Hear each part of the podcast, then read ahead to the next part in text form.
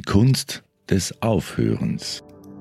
Das ist Nia Liest, der Sonntagsbonus zum Podcast «Apropos».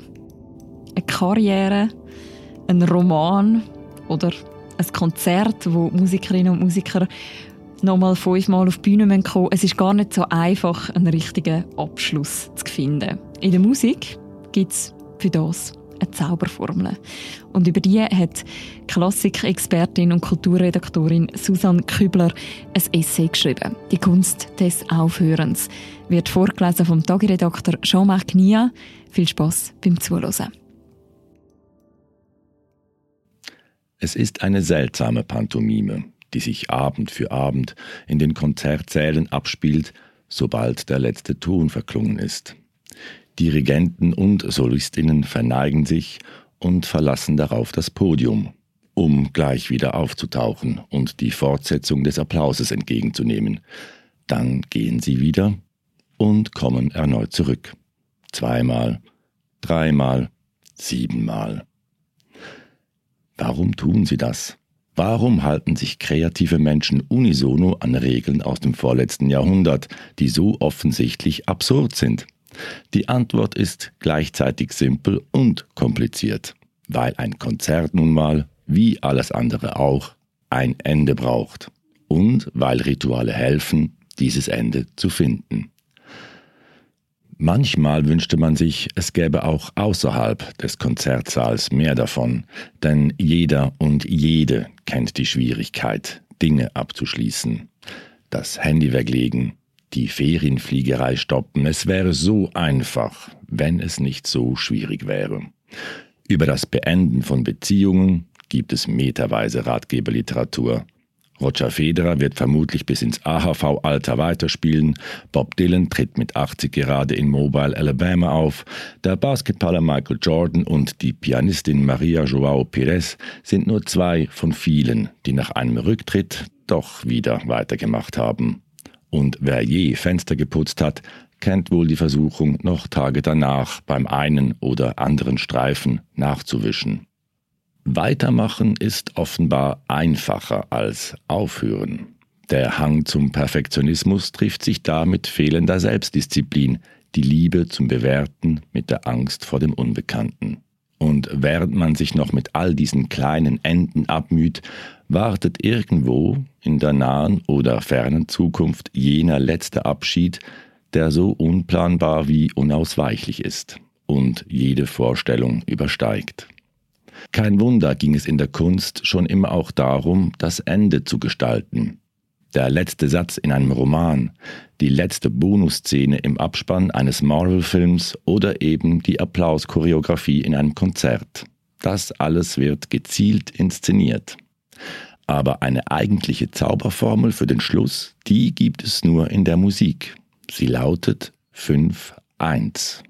Oder ausformuliert, in einer regulären Kadenz löst sich die fünfte Stufe einer Tonart zuletzt in die erste auf. Die dominante in die Tonika. Diese Formel funktioniert für alle, die in einer westlich geprägten Kultur aufgewachsen sind. Auch wer keine Ahnung hat von Harmonielehre, erkennt dank ihr selbst bei gänzlich unbekannter Musik, wann Schluss ist. Natürlich, es gibt Varianten, Ausschmückungen dieser Struktur, Täuschungsmanöver. Der Schluss kann bombastisch sein oder leise, erfordert Applaus oder Stille aber in den Grundzügen schließt seit der Etablierung der Tonalität um 1600 jedes Kinderlied, jede klassische Sinfonie, jeder Gassenhauer mit dieser Akkordfolge. Und wenn zum Beispiel die Melodie in der aktuellen Carglass TV-Werbung es nicht tut, Carglass repariert, Carglass duscht aus, dann wirkt sie genau deshalb wie selbst gebastelt. Die Schlussfloskel ist also praktisch, da unmissverständlich aber sie engt auch ein. Und die Rebellen unter den Komponisten hat das je länger, je mehr gestört. Beethoven etwa beendete seine fünfte Sinfonie mit so exzessivem Schlussgedonner, dass man es fast nur als vertonten Wutanfall hören kann. Jetzt habe ich eine in jeder Hinsicht ungewöhnliche Sinfonie komponiert, schien er damit sagen zu wollen, und am Ende wollt ihr doch nur das übliche 5-1.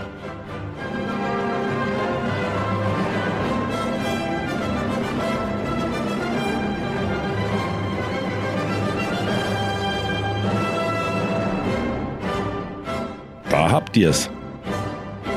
Und da gleich noch einmal. Zuletzt serviert er ganze 29 Takte lang die Tonika. Bis zur Parodie ist es da nicht mehr weit.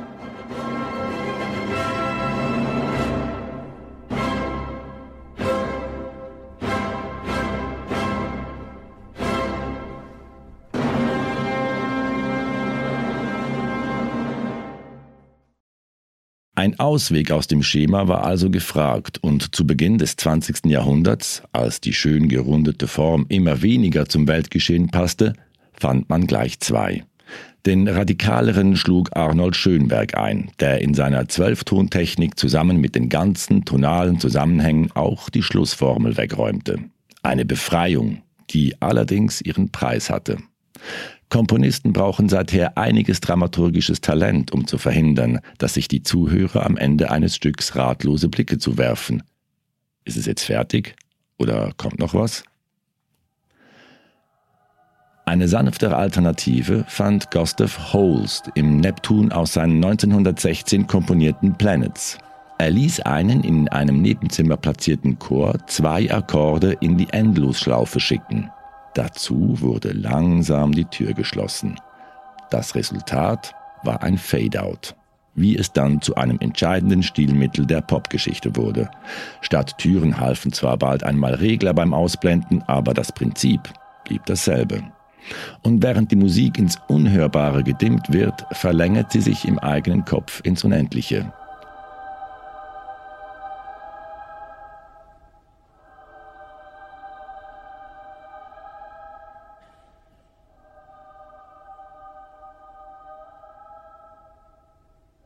Auch diese Art von Nichtschluss hat eine metaphysische Dimension.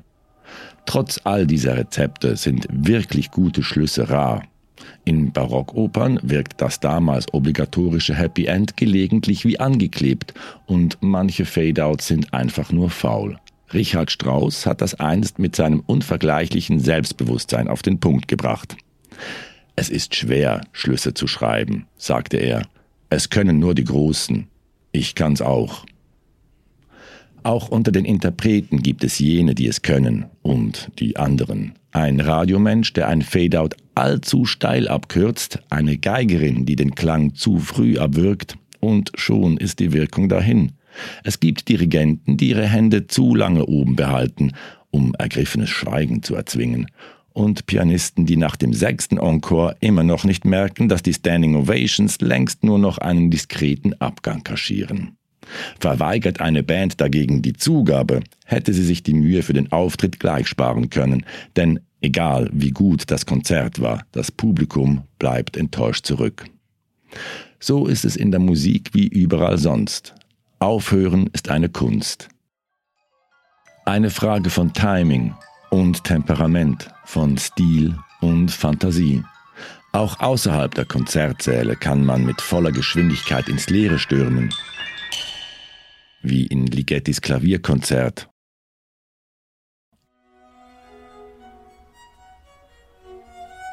Oder sich langsam ausfädeln wie in Haydns Abschiedssinfonie, in der ein Musiker nach dem anderen das Instrument weglegt.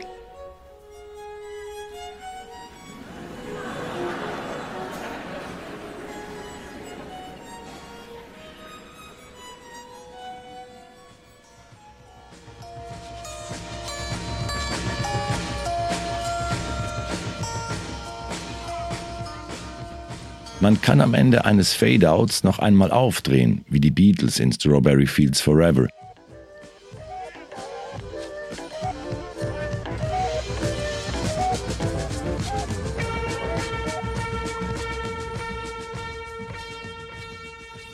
Oder gleich nach dem Intro mit dem Ende beginnen, wie Fleetwood Mac in Tusk.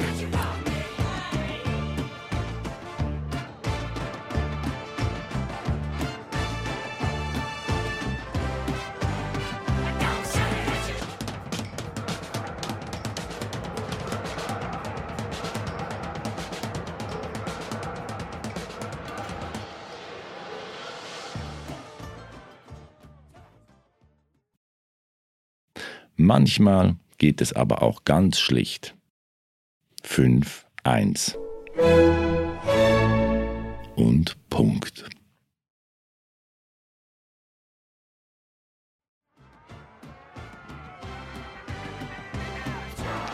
Die Gunst des Aufhörens ist ein Text von der Susanne Kübler, vorgelesen vom Tageredakteur Jean-Marc Nia. Die nächste Folge von «Apropos», die hören ihr morgen wieder, am Montagmorgen. Bis dann, macht's gut. Ciao miteinander.